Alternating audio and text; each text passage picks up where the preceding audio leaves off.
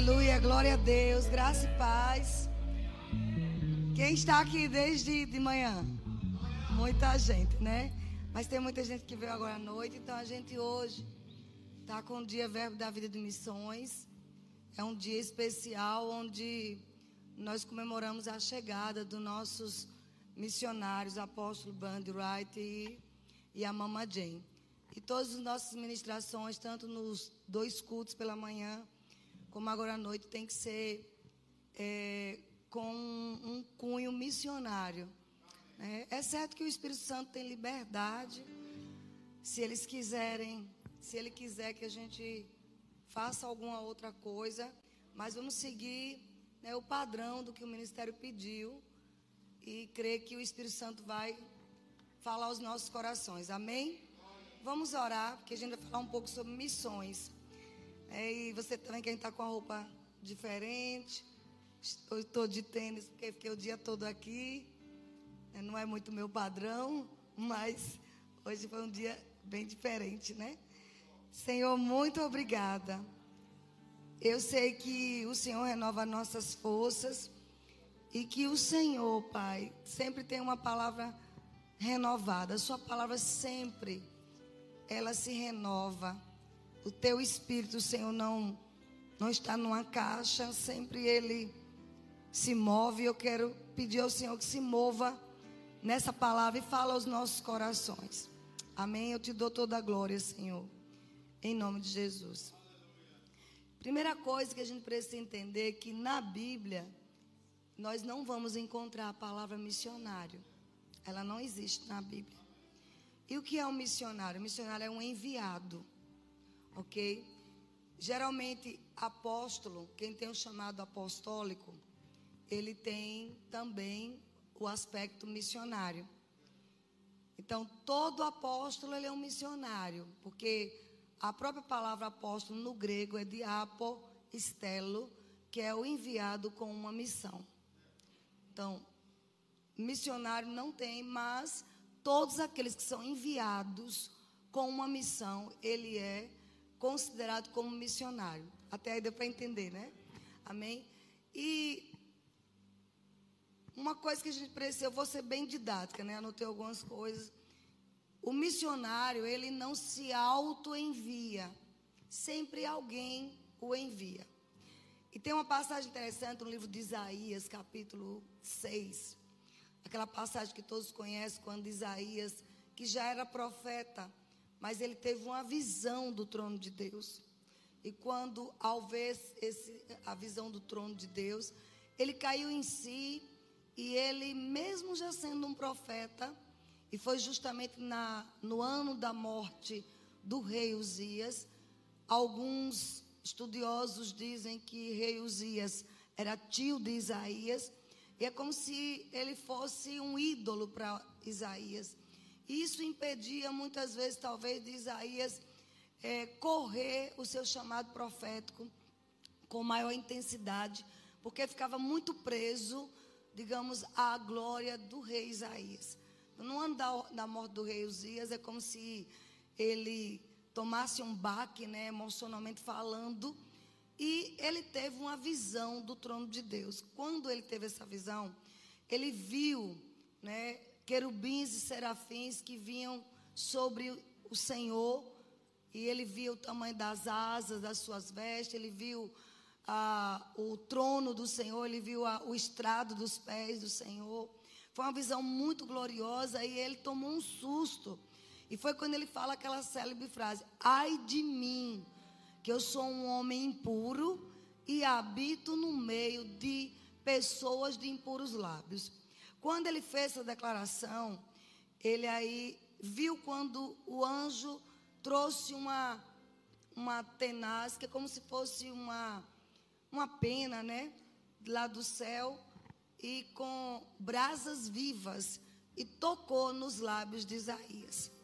E dali começou agora o envio do chamado profeta, para a gente entender que não é só a, o missionário como um, homem comum, pode ser um profeta enviado, pode ser um, um mestre ser enviado para outro lugar. né? Pode ser qualquer pessoa dos cinco dons ministeriais. Ou até outra pessoa que, sem perceber, vai parecendo que é a viagem de negócios, vai mudar de país porque vai trabalhar. E ali, às vezes, é só uma isca que Deus lança para aquela pessoa começar a entrar em um chamado. Então, se vocês puderem abrir Isaías 6, eu quero ser o mais didática possível. Não é muito minha praia esse tipo de pregação, mas eu sou obediente ao chamado do nosso ministério e vou confiar na unção do Espírito Santo e vocês também abrindo o coração para ouvir. Amém?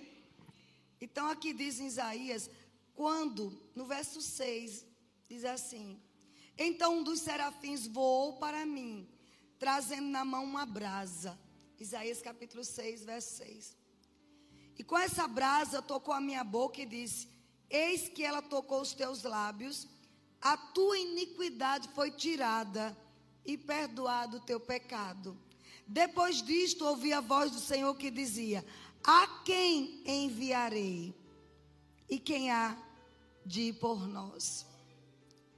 Disse eu: Eis-me aqui, envia-me a mim. E aí o Senhor disse: Vai Dize a este povo: Ouvi, ouvi, não entendais. Vede, vede, mas não percebeis. Torna insensível o coração deste povo, endurece-lhe os ouvidos, fecha-lhe os olhos para que não venha ele a ver com os olhos, a ouvir com os ouvidos e a entender com o coração e se converta e seja salvo. Então disse eu: Até quando, Senhor? Ele respondeu: Até que sejam desoladas as cidades. E aí começa uma profecia acerca daquele lugar, daquela região. Mas o meu ponto aqui é que, quando ele foi tocado com uma brasa viva do altar, né, houve um fogo do Espírito na vida dele, ele teve a consciência que precisava ser enviado. Amém? Isso quer dizer, amados, que muitas vezes nós nos acomodamos em um lugar. Eu posso falar por mim e por Raimundo, a gente tinha uma vida confortável, certo? Nós tínhamos uma igreja boa, que nos amava. Eu, como eu sempre costumo dizer, eu liderava as mulheres, onde fazíamos culto de mulheres aos sábados, que até cadeiras perto da rua, tinha que ultrapassar o templo porque não tinha espaço. Né? Eu era muito é, considerada pelo meu pastor, que hoje é nosso apóstolo Derry, por Edma também. E para nós foi assim, Raimundo nem sonhava. A gente o lugar mais longe que a gente saía assim, deixa eu lembrar. Uma vez viemos aqui para Salvador e a maioria dos lugares era capela. Né? Para quem não conhece, quem conhece Capela Sergipe? Era a cidade que minha família nasceu e que eu vivi muito tempo lá, passava as férias. Então a gente não tinha noção do que era sair de uma cidade, uma capital relativamente pequena. Mas até, amados, que nós deixamos a brasa viva do altar tocar em nós. Porque se a gente pensar em pregar o evangelho e fazer a vontade de Deus, às vezes, a, e eu, eu como costumo dizer, cuidado com certas orações, porque Deus leva a sério. Quando a gente diz assim, Senhor, usa-me, né, para onde o Senhor quiser que eu vá, eu irei, e eu fazia esse tipo de oração. Mas era mais como um tipo religioso. Jamais pensávamos que Deus levaria a sério, né? E nos enviaria para outra cidade, outra capital tão diferente, muito próxima, mas muito diferente. A gente não sofreu a barreira da língua, mas sofremos muitos desafios, muitos. Um dos primeiros desafios era o financeiro, porque é, lá Raimundo tinha salário certo, ele veio de lá e ele não veio com um salário, ele veio com uma oferta por um tempo limitado, depois ele teve que agir em fé. A, ba a barreira né, das amizades, eu tinha minha família, como eu tenho ainda lá.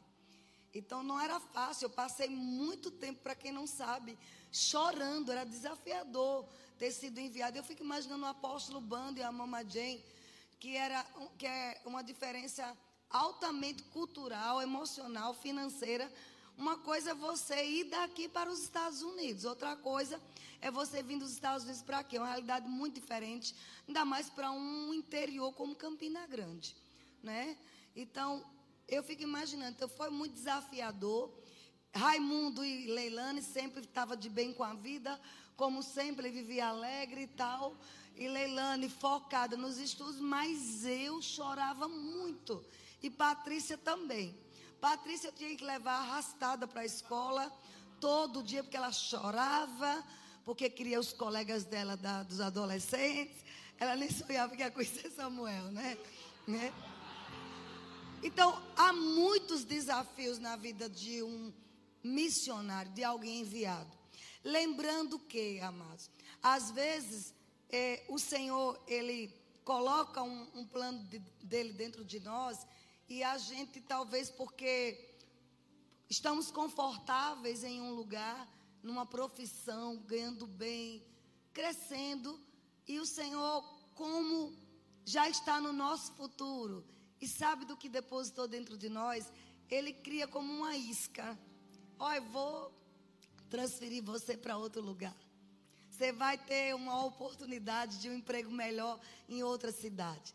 E às vezes é só uma resposta de uma oração que você fez lá atrás, de que, Senhor, é, aonde o Senhor quiser que eu vá, eu irei.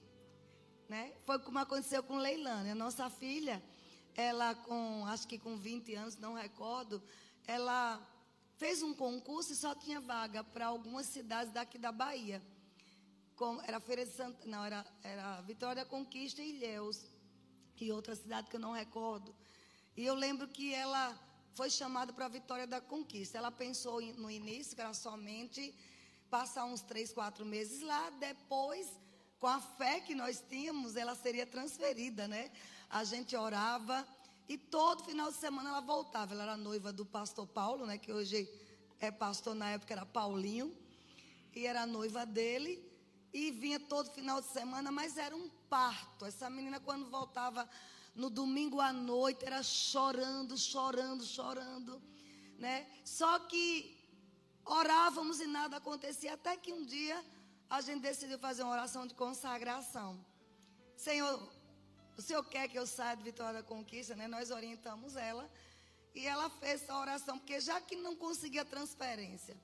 E foi aí quando Deus colocou o plano dele, o propósito dele, que a ida à vitória da conquista em um concurso federal era uma isca somente. Era tipo uma armadilha santa de Deus, né, para que ela fosse morar lá. Porque senão ela nunca iria. E eu estou falando, existe um manto profético hoje aqui. Você pode estar achando que ah, surgiu um convite para uma cidade, de repente, porque você está tão confortável aqui, ou na sua cidade, Deus está dizendo: Eu tenho um chamado com você naquele outro lugar. Mas já que você não obedece, você vai ter que ser queimado com brasa viva.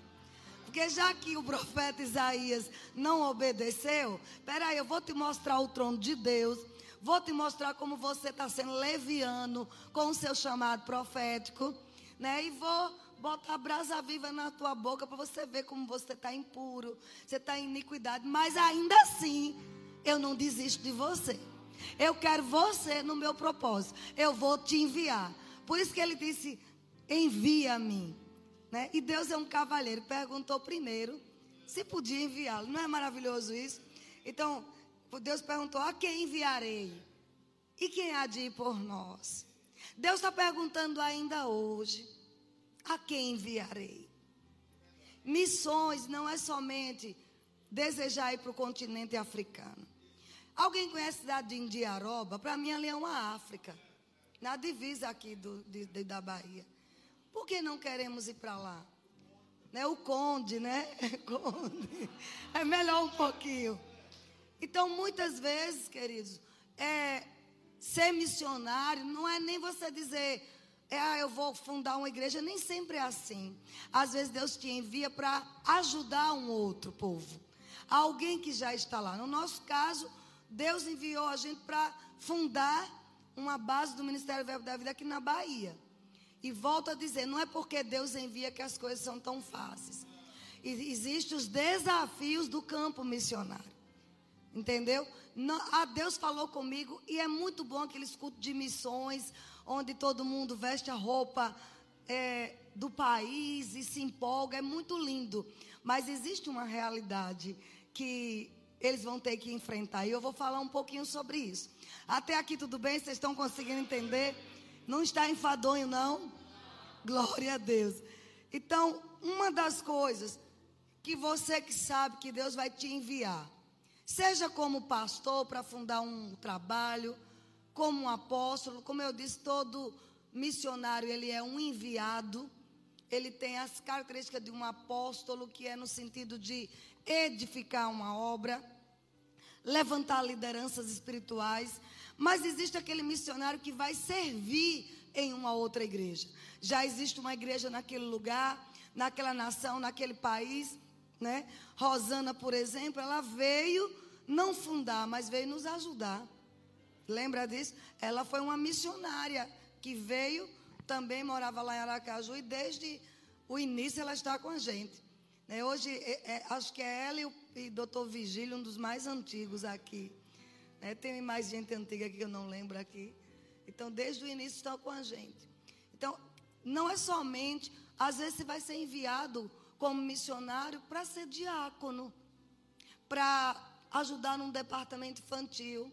Não é somente para pastorear. É um grande engano quando nós vemos pessoas dizendo que Deus me levantou para abrir uma obra. Nem sempre é para abrir uma obra. Às vezes é para ajudar. E se eu te disser que tem pessoas que serão enviadas ou são enviadas só para sustentar financeiramente?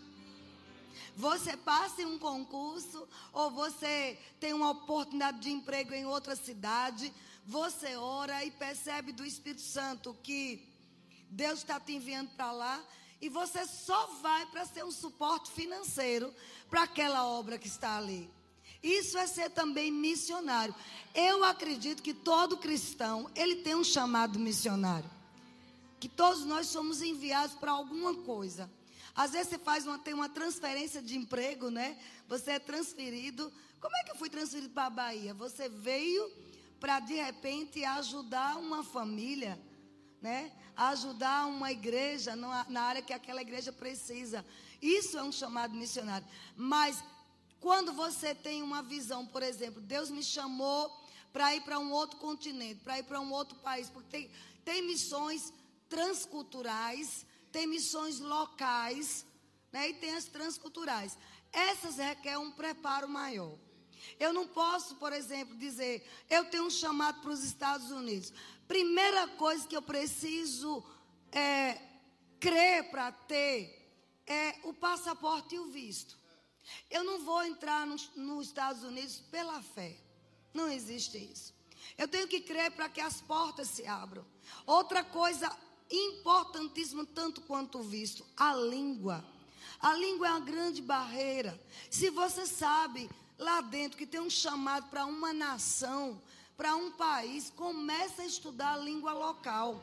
Porque a Mas é assim, é praticamente 70% a 80% é de abertura, de acessos, quando você já conhece a língua. Estude a cultura do local. Olhe, só 300 e poucos quilômetros daqui para Aracaju. Já existe uma barreira cultural muito grande. Muita coisa nossa lá com devido respeito. O sergipano é muito trabalhador. Eu estou falando com devido respeito. Mas a cultura não é a dos crentes, mas a cultura baiana não era assim. Vocês podem dizer um amém? Eu estou inventando alguma coisa. É verdade. Mudou muito, eu sei. Mas, por exemplo, nós fomos criados, criança de 5, 6 anos, trabalhando. Eu assustava, eu tomava susto chegando aqui e ver pessoas com 18, 20 anos que não faziam nada. Eu estou falando as barreiras culturais que existem. É, uma, é da cultura. Nós, por mais pobre que nós éramos, né, eu fui criada muito pobre, mas a gente recebia uma visão: trabalhar, ganhar dinheiro e com, é, comprar seu imóvel. Eu ganhava salário mínimo e Raimundo também. Mas com seis meses de casada, a gente já tinha um apartamento próprio. Aqui, mas eu estou falando da cultura geral. Aqui é, vamos fazer um feijão, bater uma laje e fazer um puxadinho. É mentira ou não? Eu estou falando, gente, eu sou mais baiana do que você. Pode ter certeza disso. Eu brigo pela Bahia. Eu defendo a Bahia de de uns e dentes. Mas A verdade era essa. Pelo menos há 18 anos atrás, quando chegamos. Era assustador ver as pessoas. Por que é que a geografia de Salvador, o, o ordenamento da cidade, ordenamento urbano, é tão é, desorganizado? Não havia uma cultura de plano diretor da cidade. Isso aqui é milagre, graças a Deus. E eu creio que é a tua influência. Você com a palavra, falando, orando por essa cidade. Mas por que ficou uma desorganização tão grande? A cidade é linda. Mas quando você vem de avião, a depender do lado que você venha, é horrível. Mas foi cultura de muitos anos, aliás, de séculos. Afinal de contas, é a cidade mais, é, mais velha do Brasil. Amém? É a capital mais velha. Vocês não estão se ofendendo, não, né? Porque se eu falo assim da Bahia, eu estou falando de mim também, porque eu sou baiana. Amém? Mas é, eu estou falando que o missionário tem que entender essas questões culturais. E eu sofri muito bullying na, no, meu, no meu trabalho. Porque eu falo TID, hoje eu melhorei bastante. Era um sotaque carregado. Entendeu? A minha voz é um pouco única, não sei se vocês percebem. Quem ouve minha voz uma vez nunca mais esquece. Eu conheço pessoas de anos que me viu. Eu estou falando, Evânia, essa voz não, é, não tem igual. Eu sou meio rouca, é uma voz mais forte. Entendeu? Eu sofri muito bullying. Zombavam de mim no trabalho. Porque dizia que nós éramos o quintal da Bahia. Aleluia. Agora vocês riem, né? Então, por que eu estou falando isso? Querido, se você tem um chamado para outra cidade, para outra nação, você tem que se preparar. Conhecer a cultura do local e jamais chegar naquele lugar e querer mudar. No sentido de, digamos assim, de querer afrontar a cultura local. Amém? Nós não podemos. Tem coisas que aqui come que a gente não comia lá. Tem coisas que lá come que não come. Mas eu aprendi uma coisa: no momento que Deus me envia para um lugar, isso é uma dica importantíssima para os missionários. Deus te enviou para algum lugar, você tem que abraçar aquele lugar. Agora, lembrando qual é o propósito, como cristão, você vai implantar a cultura do reino de Deus. Amém? Estão comigo? Mas precisamos ter cuidado. Como eu posso chegar aqui, estar na Bahia, um lugar que Deus me mandou, e começar a afrontar o povo baiano? Começar a falar mal. Eu lembro que por alguns meses eu queria arrumar o cabelo em Aracaju, e eu que e Raimundo queria só consertar o carro, mecânico, tudo só em Aracaju. E teve um, aí chegou um tempo que Deus nos corrigiu. Deus disse: será que não tem salão de beleza aqui nessa cidade? Então a gente tem que romper laços, cortar o cordão umbilical. E o Senhor falou conosco: será que não tem oficinas aqui, Raimundo? Você tem que voltar para Sergipe? Então a gente tem que cortar o o cordão umbilical e não menosprezar, abraçar aquele lugar como se fosse a sua nação, como se fosse a sua cidade. Sabe que algumas pessoas que vieram para aqui para Salvador e estiveram um tempo conosco, sabe a maior razão delas não prosperarem aqui? Elas falavam mal do povo local. Elas desprezavam o povo que Deus mandou ela vir ministrar. Vocês estão entendendo? Então nunca fale mal da cultura local, nunca menospreze. Eu conheci, pasme, eu já conheci pessoas que se diziam missionário e foi para Angola, um país essencialmente negro, mas é negro de verdade. Sabe? Por exemplo, Raimundo lá não é negro, é latom. É como eles chamam. E não gostam da cor dele, porque diz que ele é latom. Eles gostam do negro, negro mesmo. Como você vai para um país negro que Deus te envia e você é preconceituoso? Você tem preconceito de cor. Mas eu já vi missionário fazer isso.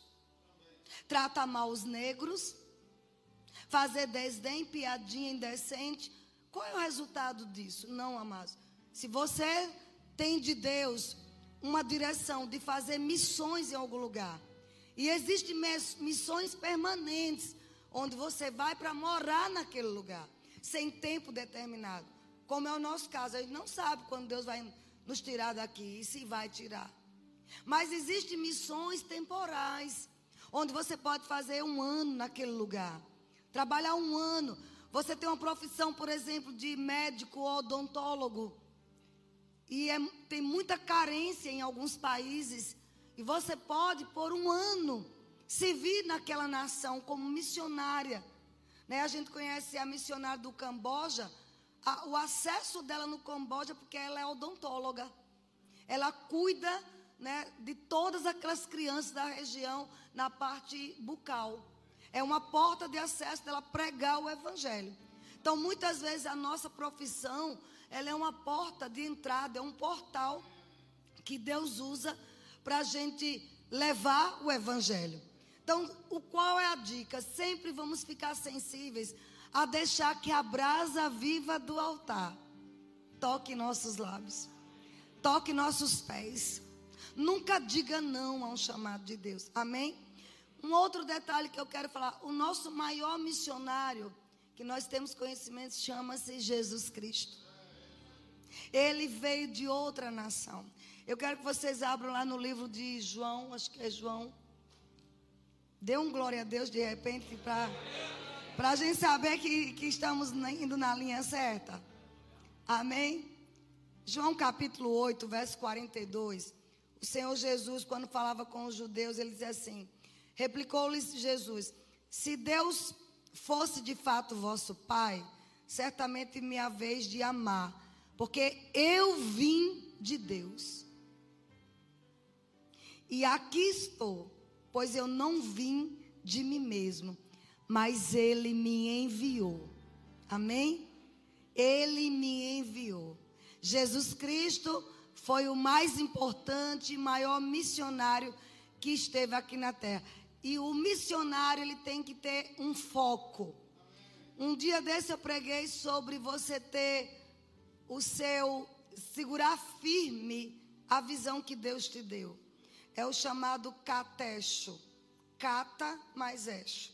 Paulo fala. Segurar firme. A palavra firme é catecho. Catecho é algo que você sabe que Deus te confiou. Uma missão, um propósito, uma visão. E você não vai deixar ninguém tomar. Jesus, ele veio do céu. Jesus não foi empurrado de lá como Satanás. Satanás foi derrubado do céu. E levantou poeira. Por isso que crente não tem que cantar essas músicas idiotas. Pode olhar a letra. Se não é o anjo que desceu do céu e levantou poeira. Ele não veio do céu, ele foi derrubado. Jesus foi enviado. Jesus veio como um bebezinho. Jesus veio de uma mulher, de, uma, de um ventre de uma mulher. Nascido em forma humana. Mas ele era Deus. Ele teve entrada legal aqui neste mundo. Amém? Mas o Senhor Jesus, ele segurava firme o seu catecho, a sua visão, o seu foco, que é uma das coisas que muitos missionários falham na sua missão.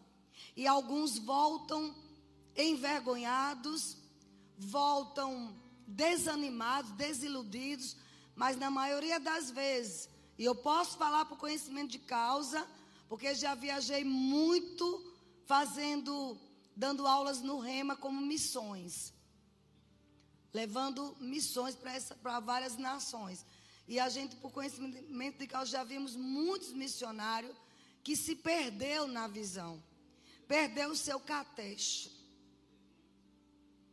não aguardou com firmeza o propósito para o qual foi para aquela nação. Eu não posso pensar em ser missionário nos Estados Unidos só para desfrutar da Disney ou das lojas maravilhosas eu não posso perder a visão, o foco, o catecho. Jesus, em todo o tempo, ele sabia, cada passo que dava era intencional. Ele veio representar os céus na terra. Ele veio implantar o reino de Deus. Estão comigo? Vocês estão aqui mesmo nessa noite? Ele veio implantar, então, uma da, um dos maiores erros de alguns missionários é se envolve com as facilidades daquela nação. Você vai para o Japão, por exemplo, queridos, se uma pessoa comum aqui passa 5, 10 anos para ter um carro, no Japão, em seis meses, você tem um, um Toyota caríssimo, de sete, oito lugares, vans, seis meses de trabalho. E se o missionário, se o enviado não tiver o seu catecho bem firme, o seu propósito para o qual foi para aquele lugar, ele é engodado pelas facilidades, pelas seduções do lugar, que o diabo vai tentar seduzir. Porque o salário mínimo do Japão, por exemplo, na época em 2017, era cerca de 7, 8 mil reais, o mínimo. Se você trabalha um pouquinho mais, você ganha 20 mil brincando. Um operário ganha 20 mil reais. Tudo fácil, tudo, tudo bem facilitado. Então, se você não tiver essa firmeza doutrinária, eu não vim para passear, eu não vim para ganhar dinheiro, eu vim enviado por Deus para ganhar os asiáticos para Jesus. Se você não tiver isso, você perde a visão e você acaba até se desviando de Jesus. Não é nem da missão, é de Jesus. Então a gente precisa ter isso bem forte no nosso coração. Deus me enviou, tenho convicção. Então agora eu vou me preparar para isso. Outra coisa que a gente precisa ter como líder, nós ficamos observando. Eu não posso dizer que tem uma missão em uma outra nação ou em uma outra cidade se eu não sirvo na igreja local. Como eu vou ganhar aquelas pessoas daquela nação se eu não faço um evangelismo de rua aqui? Se eu não visito um hospital, mas eu tenho um chamado para a China. Pode ser que você tenha para prosperar, ganhar dinheiro, mas não chamado missionário no teor da palavra missionário, no teor do, do teor bíblico. Deu para entender? Porque, irmão, se eu tenho um chamado, eu tenho o lugar de preparação, a base é aqui. Eu tenho que servir em todos os departamentos. É igual quem diz, eu tenho um chamado pastoral. Como você tem? Você visita alguém? Você observa se as pessoas estão faltando no culto, se elas estão doentes, se elas estão precisando de alguma coisa. Você, a última vez que você foi visitar, não precisa ser pastor para isso. Basta ser irmão em Cristo. Mas quem tem um chamado pastoral vai se interessar por essas coisas. Como é que eu digo que tem um chamado missionário, vou para outro país e não gosto de gente? Aleluia. tem que ter cheiro de gente. Pastor tem que cheirar a ovelha. Por isso que eu não sou pastora. Oh, aleluia. Só para você rir. Tinha que ser eu, né? Brincadeirinha, eu gosto de vocês. E vocês sabem disso. Que eu me interesso muito. Que faltou, eu estou ligando, estou atrás, estou procurando, estou orando. Não é assim?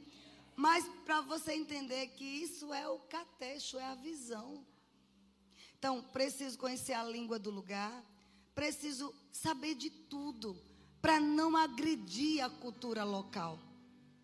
Se você for para um país, por exemplo, no continente africano, que o povo come macaco, come cachorro. Para ganhar vidas, você vai ter que comer. Como é que eu sou tenho um chamado para ser enviado e não como todas as comidas? Eu sou missionária, não toma banho de cuia. Sabe o que é cuia? Se você for fazer missões no sertão, você vai saber o que é cuia. Ai, frescura, só tomo banho de água quente, só durmo em ar-condicionado. Esqueça chamado missionário. Porque antes de passar pelo palácio, vai passar pelos calabouços. Então é uma aula para a gente avaliar até que ponto temos um chamado missionário. Esse meu genro santo e ungido não para na linha verde para tomar café em alguns bares, em alguns lugares lá. Diz que só eu e Raimundo que tem coragem. Eu digo, tu não é missionário, não. Olha, a Rosana fica só assim olhando para mim, é outra. Você tem que estar pronto para dormir no chão. Mas tem que ter um chamado. Para tomar café em um copo de extrato de tomate de lata. E louvando a Deus e aproveitando as oportunidades para ganhar aquelas vidas para Jesus. Amém? Eu recordo quando a gente foi na nossa viagem missionária para o Japão, a primeira do Japão. Ninguém, ninguém nos contou que o lugar que houve aquele, aquela irradiação né, foi muito próximo de Yamanashi. E era onde a gente ia. Sabe o que disseram quando a gente chegou lá? Depois que a gente comeu, que botou na mesa, a gente comeu, que o arroz podia estar contaminado com radiação. E aí, missionário? Vou-me embora. Vou vomitar tudo que botei para dentro. Não, você tem que crer na palavra. Amém. Você tem que crer na palavra e dizer: Não, Deus me mandou aqui. Oramos pelo arroz, oramos pelas comidas, pelos vegetais. Porque podia realmente ter contaminação. E graças a Deus não, não pegamos nada. Amém? Então, deixa eu ver outro ponto aqui que eu marquei. Até aqui está tudo bem? Vocês estão sendo abençoados? E uma outra coisa interessante, né? É a gente saber se realmente é o tempo de ir. Porque às vezes eu vejo muitas pessoas indo para missões é, por empolgação, impulsos, acha bonito. Mas você sabe que, e usa sempre aquela frase, mas Deus quer que a gente ganhe almas. Claro que Deus quer. Deus quer que todo o mundo se curve a Jesus Cristo. Esta é a vontade de Deus. Que todos conheçam Jesus Cristo como Senhor e Salvador. Mas vai haver ocasiões que Deus vai proibir a gente ir pregar a palavra naquele lugar. E tem uma base bíblica. Vamos lá para o livro de Atos. Livro de Atos, capítulo. Diga: Eis-me aqui, Senhor. Envia-me a mim. Quem tem coragem?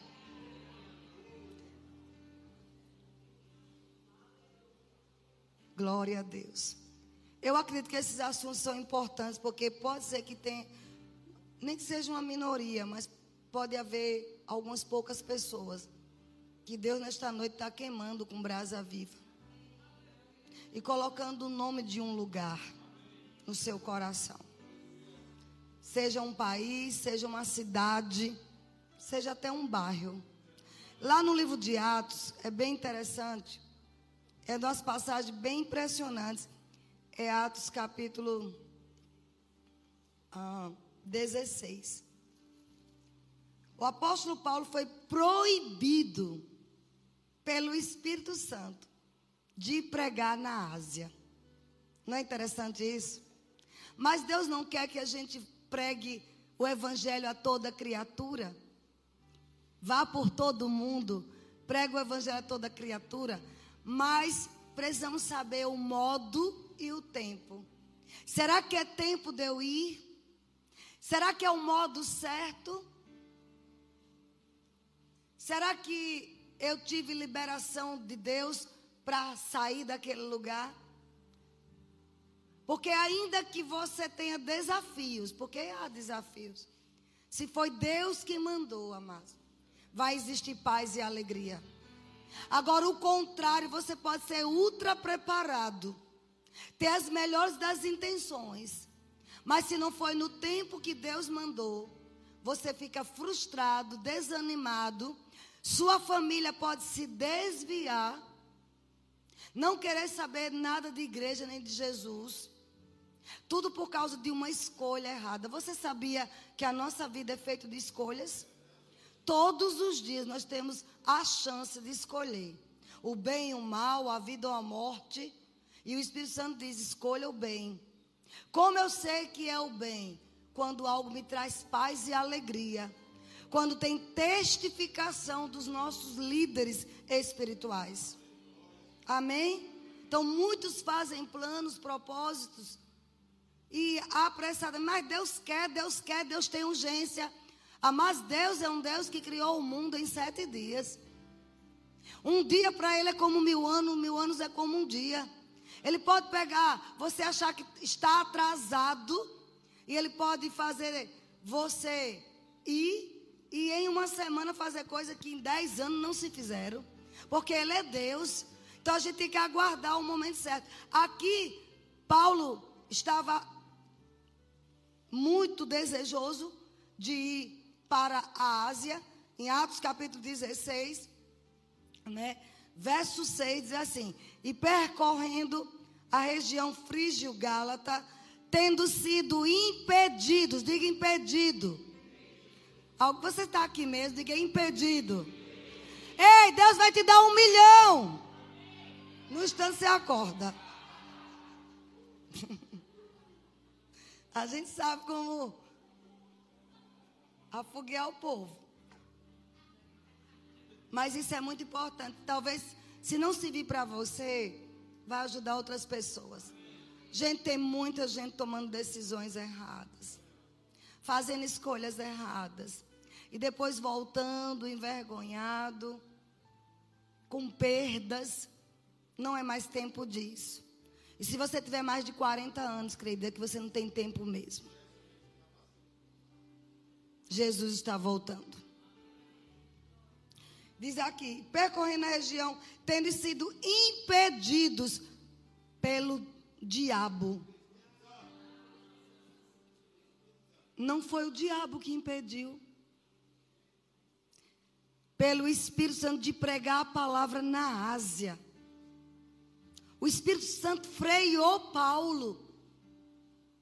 Como ele pode frear qualquer um de nós, se quisermos fazer algo no impulso, mesmo sendo algo lícito. Vânia, aquele povo precisa da palavra. A gente precisa enviar alguém para ali, pastor. Será que o senhor não, tô, não está vendo? Mas tem a hora certa, tem o modo certo tem o tempo, tem o preparo. Eu lembro que quando Deus falou com a gente para vir para cá, eu fui afoita. Eu queria vir logo no mês de julho.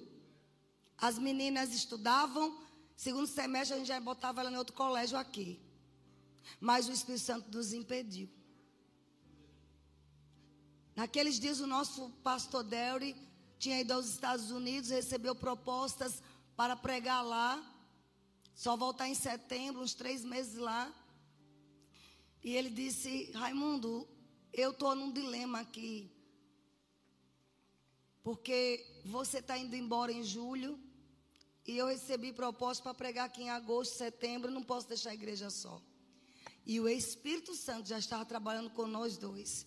Que não era o tempo, não era julho. A gente estava se antecipando. E foi quando o Senhor falou conosco e falou: com Raimundo. Raimundo disse: Pastor, pode aceitar a sua agenda. Iremos ficar até janeiro de 2004. Entendeu? E aí nós ficamos mais seis meses. Foi justamente o tempo que Deus moveu recursos financeiros para nós, onde a gente podia dar um bom colégio para as nossas filhas. Sabia que se a gente tivesse vindo em julho, Leilane não estaria estudando no Anchieta porque a gente não tinha recursos em julho. Foi em dezembro que o governo federal liberou um dinheiro, à época 10 mil e poucos reais, em 2004, que era justamente o ano todo do colégio dela. Mas em julho não tinha isso. Tem que haver o tempo e o modo de todas as coisas. Todas as coisas me são lícitas, mas nem todas me convêm. Nem todas são convenientes naquele momento. E aqui Paulo estava afoito para pregar em toda a Ásia. Afinal de contas, a Ásia estava precisando da pregação do Evangelho. E aí o Espírito Santo proibiu ele, mas tinha um propósito pelo qual o Espírito Santo proibiu. Aqui verso 7 diz que ele defrontando a Mísia, é uma região, tentavam ir para Bitínia, mas o Espírito de Jesus não permitiu. De novo. E tendo contornado Mísia, ele teve freios do Espírito. Desceu a Troade. À noite sobreveio a Paulo uma visão, na qual um varão macedônio estava em pé e lhe rogava, dizendo: Passa à Macedônia e ajuda-nos. Assim que teve a visão, imediatamente procuramos partir para aquele destino, concluindo que Deus nos havia chamado para lhes anunciar o Evangelho. Ele concluiu através daquela visão que não era hora de ir para a Ásia. Será que o povo da Ásia não precisava, não merecia ouvir as boas novas? Sim, Deus amou o mundo de tal maneira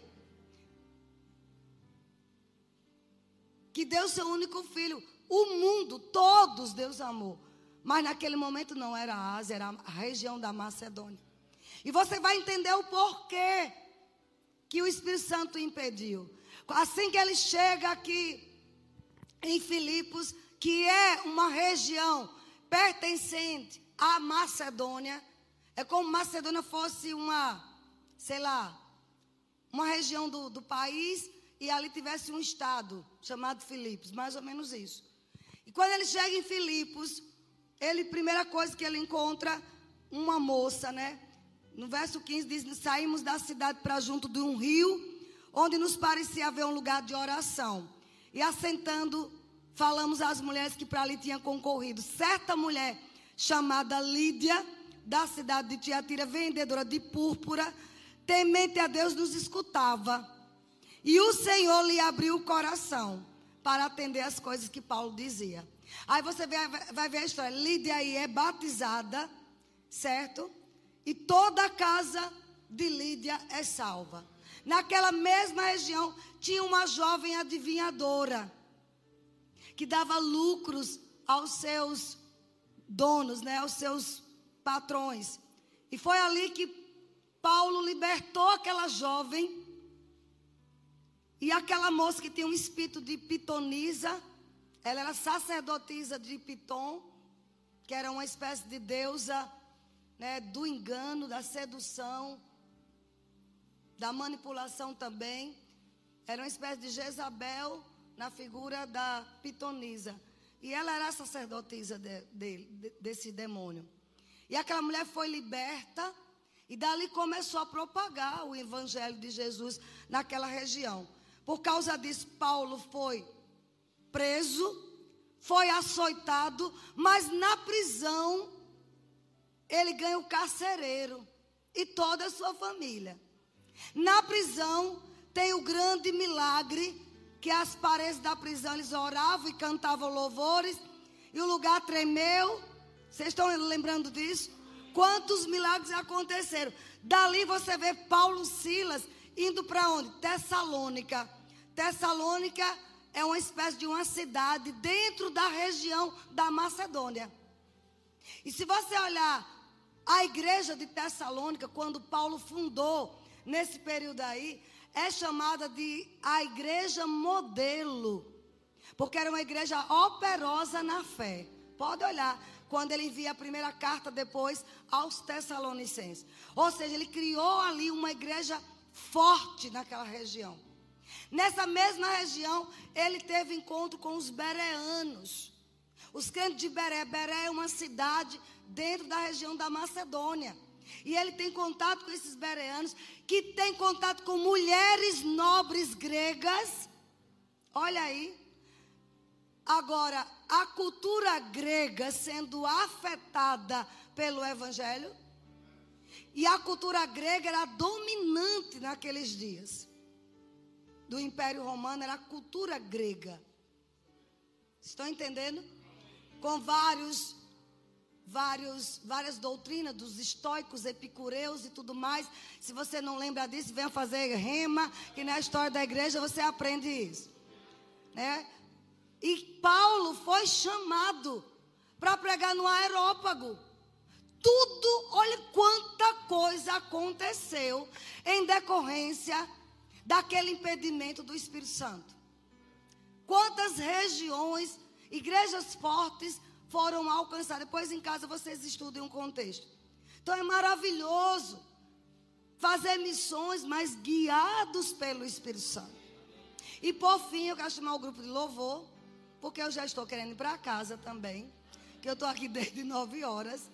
Mas vamos cumprir o plano de Deus, amém? A unção está aqui.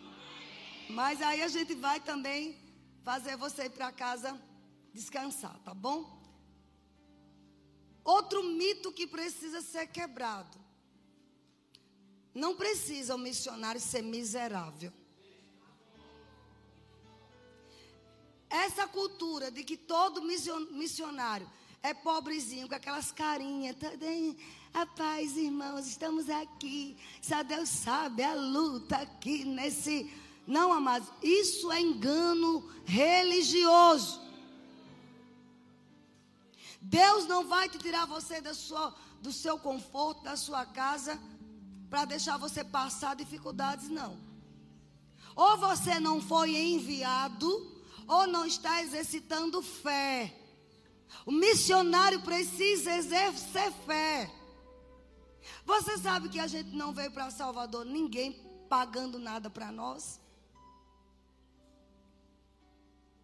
Se você tem um chamado, você não precisa estar dependendo de ninguém. Você sabe que se hoje nós dissermos assim, gente, a gente precisa de 30 pastores para toda a Bahia. A gente quer alcançar 10%. 35 pastores, porque já temos 10. Vai faltar levantar de mãos. Vai sobrar, aliás, né? Vai, vai se levantar uns 40. Mas sabe como eu quero ir?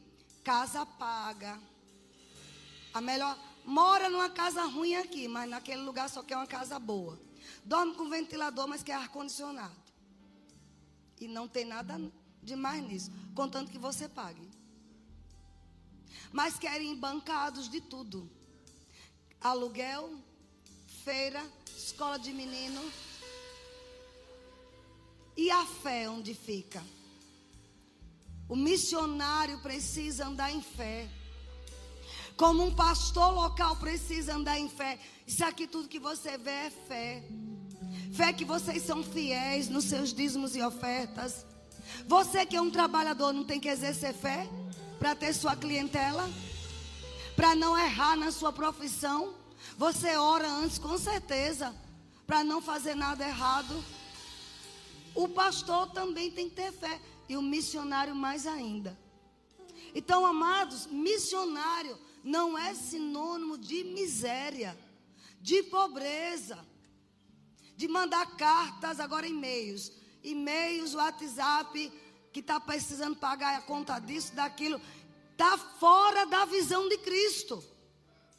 Se Deus enviou, Ele traz a provisão. Volto a dizer, eu comi muito cuscuz aqui, mas não passei fome não. Deixamos de ir para restaurantes, como nós íamos em Aracaju. Nunca comemos em casa dia de domingo, a não ser quando a gente fazia se reunir as comidas, né, Rosana? Mas sempre íamos pizzaria, comer frango, essas coisas todas no final de semana. Aqui tivemos que renunciar a isso. Mas a gente tinha comida, não tinha o luxo. Mas foi por um tempo tempo de lançar as bases. Se hoje, após 17 anos que fundamos a igreja, eu ficar dizendo que estou comendo cuscuz de manhã, meio-dia e de noite, tem alguma coisa errada na minha fé. Concorda comigo? Então, do mesmo jeito que o missionário não pode estar contando miséria, nós também não temos que ser motivados pelas carinhas tristes deles. Uma coisa que o missionário precisa aprender, eu quero que gostaria que esse vídeo fosse para todos os missionários do mundo. Ele parar de querer ganhar ofertas. Ele tem que crer para vir trazer ofertas para a cidade que ele saiu. Aleluia. Talvez ouçam e deletem o vídeo. Mas tem que falar essas coisas. Tem que crer para começar a ofertar. Porque como vai colher se não tem sementes? Como vai colher se só quer ganhar? Tem que investir. O próprio missionário tem que investir em outro missionário, em uma secretaria de missões. Mas não é isso que a gente vê, a maioria quer só ganhar e faz cara de pobre. Só que tem uma coisa: tem missionários que mandam os vídeos de pobreza, mas eles não mandam os vídeos que vai para Paris, para Dubai. Aleluia. Não são tão honestos quanto deveriam. E ficam os outros do outro lado do mundo, se sacrificando para mandar ofertas. Apelando para a igreja para mandar ofertas. E nós temos prazer em enviar. Mas é bom ver como estão vivendo. Porque muitos, não são todos, claro. Muitos não mostram a real realidade. Que vivem melhor do que você. Estou falando por conhecimento de causa. Não vou citar nomes, não é ético. Por isso que você também tem que ser guiado pelo Espírito quando der uma oferta a um missionário. Porque muitas vezes ele vive melhor do que você. Mas passa a carinha triste, os meninos comendo lama. E às vezes tem muito apoio de muitas organizações. Do mesmo jeito que o Espírito Santo impediu Paulo de ir para a Ásia, o Espírito Santo também pode impedir alguém de ofertar temos que ser dirigidos pelo Espírito Santo. E concluindo, toda pessoa que foi enviada, seja a trabalho, mas lá vai ajudar uma igreja, ou mesmo porque tem um chamado desde o ventre. Quando você vê a foto daquele país, algo mexe, é como uma brasa viva em você. Quando você ouve a foto daquela cidade, eu lembro que quando eu ouvia propagandas de Salvador, começava a queimar dentro de mim. E eu não sabia o que era. Mas era o chamado para o povo baiano. Assim é para outra qualquer nação ou cidade. Mas se você tem esse chamado, creia para ter o suprimento. Sabe, a Bíblia mostra a história de uma missionária. Eu considero ela missionária. Ruth. Ruth era moabita, estrangeira. E acompanhou sua sogra Noemi. Perdeu o marido. Noemi perdeu o marido e os dois filhos. Ou seja, Ruth era viúva também. Ofra ficou e Ruth acompanhou. E Ruth, quando chegou naquela nação, em Belém, né?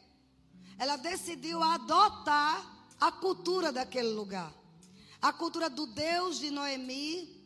Ela disse: Aonde fores eu irei, onde pousares eu pousarei. O teu Deus será o meu Deus, o teu povo será o meu povo. Ela adotou a cultura do lugar. E por que eu chamo que ela é missionária? Porque talvez ela não soubesse, mas o Espírito de Deus a enviou a Belém. E você vê Ruth agora procurando trabalho para sustentar a vida dela e a da sogra. E o que acontece? Ela entra na eira de Boaz. A Bíblia diz que casualmente ela entrou. Ou seja, de forma inesperada, está ela lá na eira de Boaz. E ela encontra favor de Boaz, um homem rico, presta atenção. Mas ela continuou trabalhando. E a sogra deu alguns conselhos e ela escolheu ouviu o conselho da sogra, disse que Boaz era o seu resgatador, que era a lei do levirato, né, tudo mais. E aí toda a história se resume que ela Boaz bebe e ela à noite dorme nos pés dele, não diz que teve nenhum caso, mas dormiu e ali era uma prova de que ele era o resgatador dela, aconselhada pela, pela sogra. Quando ele percebe na madrugada que uma mulher está ali na eira, ele toma um susto e ela se apresenta. E aí é onde ele diz que ela não deixe ninguém saber que ela esteve ali para que não difamassem ela. Mas antes de partir, a Bíblia diz que ele chama, ele diz assim: Você não vai para casa vazia, me dê o seu manto. Pode olhar lá em Ruth 2. Ela tirou o manto. E naquele manto ele colocou todas as provisões que ela precisava. Ele colocou milho, cevada, aveia, tudo para ela ser sustentada. Sabe o que aquilo quer dizer? Se existe um manto de missionário na sua vida, nesse manto há a provisão que você precisa. Se você tem um manto para ser enviado para algum lugar, você não vai ter espírito de miséria. O resgatador, que é o Senhor, vai encher o seu manto. Vai fazer do seu chamado a sua provisão. E por que ela é uma missionária? Porque foi a partir dela uma enviada, uma estrangeira, que se adequou à realidade de Israel. Ela casa com Boaz. E ela tem um filho chamado Obed. E Obed tem um filho chamado Jessé. E Jessé tem um filho chamado Davi. E de Davi veio Cristo. Então a gente não tem noção que Deus pode fazer. Parecia aparentemente que era só acompanhar uma sogra. Mas no coração de Deus era uma missionária.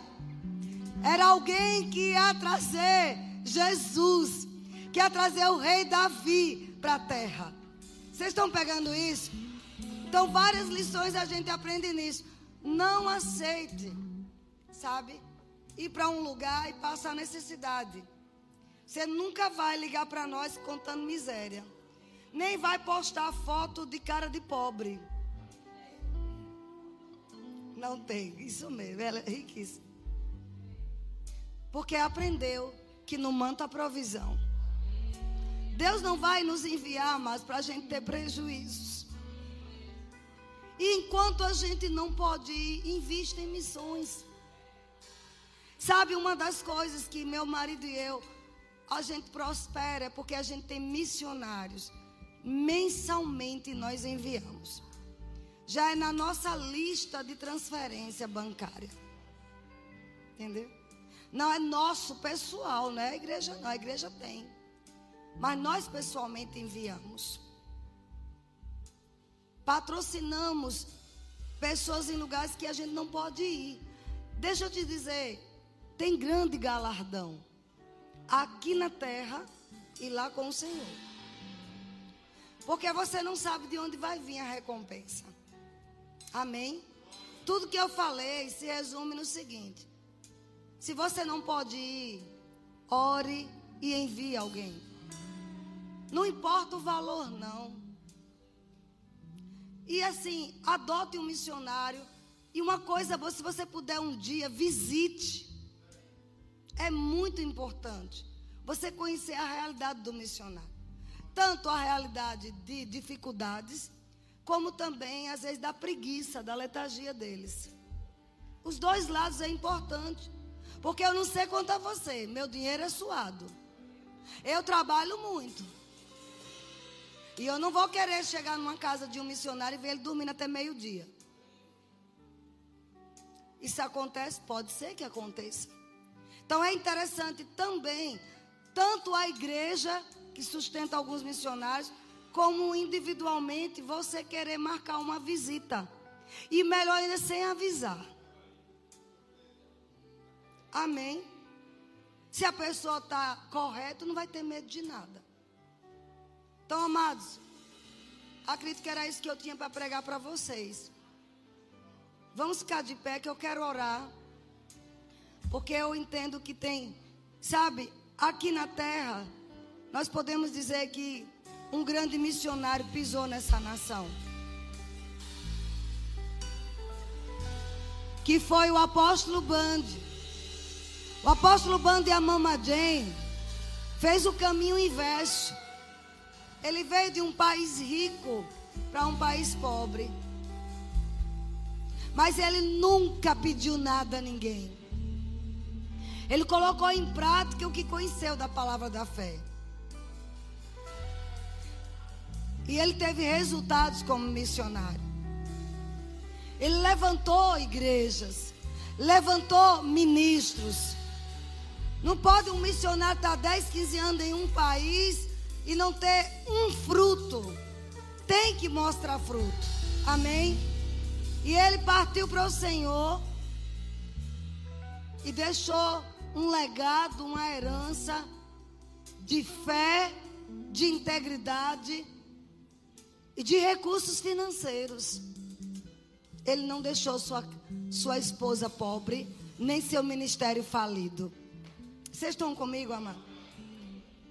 Então eu quero orar e eu creio, ainda debaixo dessa unção profética, que a partir de hoje, se pessoas aqui tiver uma chamada para uma nação, ou para uma cidade, ou para um estado, agora mesmo, em nome de Jesus, vai começar acontecer o que aconteceu com Isaías. Vai começar como brasas vivas queimar em você. Aquela cidade, aquela nação, aquele lugarejo não vai sair da sua mente. Por onde você for, você vai lembrar daquele lugar. E você vai perceber que seja para fazer uma missão de muito tempo, ou seja algo temporário, como passar umas férias, levar, pegar suas férias e ir e levar o seu trabalho, o seu ofício. Não é só a Bíblia, mas suas habilidades. Isso é fazer missões, queridos. Eu acredito que você que congrega aqui, você já percebeu que essa igreja é uma igreja missionária. Seus pastores são missionários. Nós fomos enviados de outro lugar para este lugar e adotamos esse povo para liberar a cultura do céu aqui. Amém? Se você é de outro estado e mora aqui, você é um enviado para esse lugar. Aonde você for, você levará a semente do Evangelho. Pai, em nome de Jesus, eu oro para que a consciência de assim como Jesus veio, Ele quer também que nós venhamos fazer discípulos em todas as nações, começando com os nossos vizinhos, começando com a igreja local, pregando o Evangelho. Eu oro, Senhor para que cada membro desta igreja, cada pessoa que aqui se encontra, tenha essa nota no coração. De que está aqui como forasteiro, mas que foi enviado dos céus para trazer o evangelho, pregar o evangelho a toda criatura. E em nome de Jesus, que se levantem os missionários, que se levantem pessoas para outras nações, para outras cidades, para outros estados, envolvidos pelo Espírito Santo. Sabe que tem crianças aqui? Tem crianças que tem um chamado para outra nação. Tem adolescentes que está queimando dentro. Eu queria saber se alguém nesse lugar tem uma convicção de uma nação no coração, levante sua mão. Vem aqui à frente, você que tem uma convicção.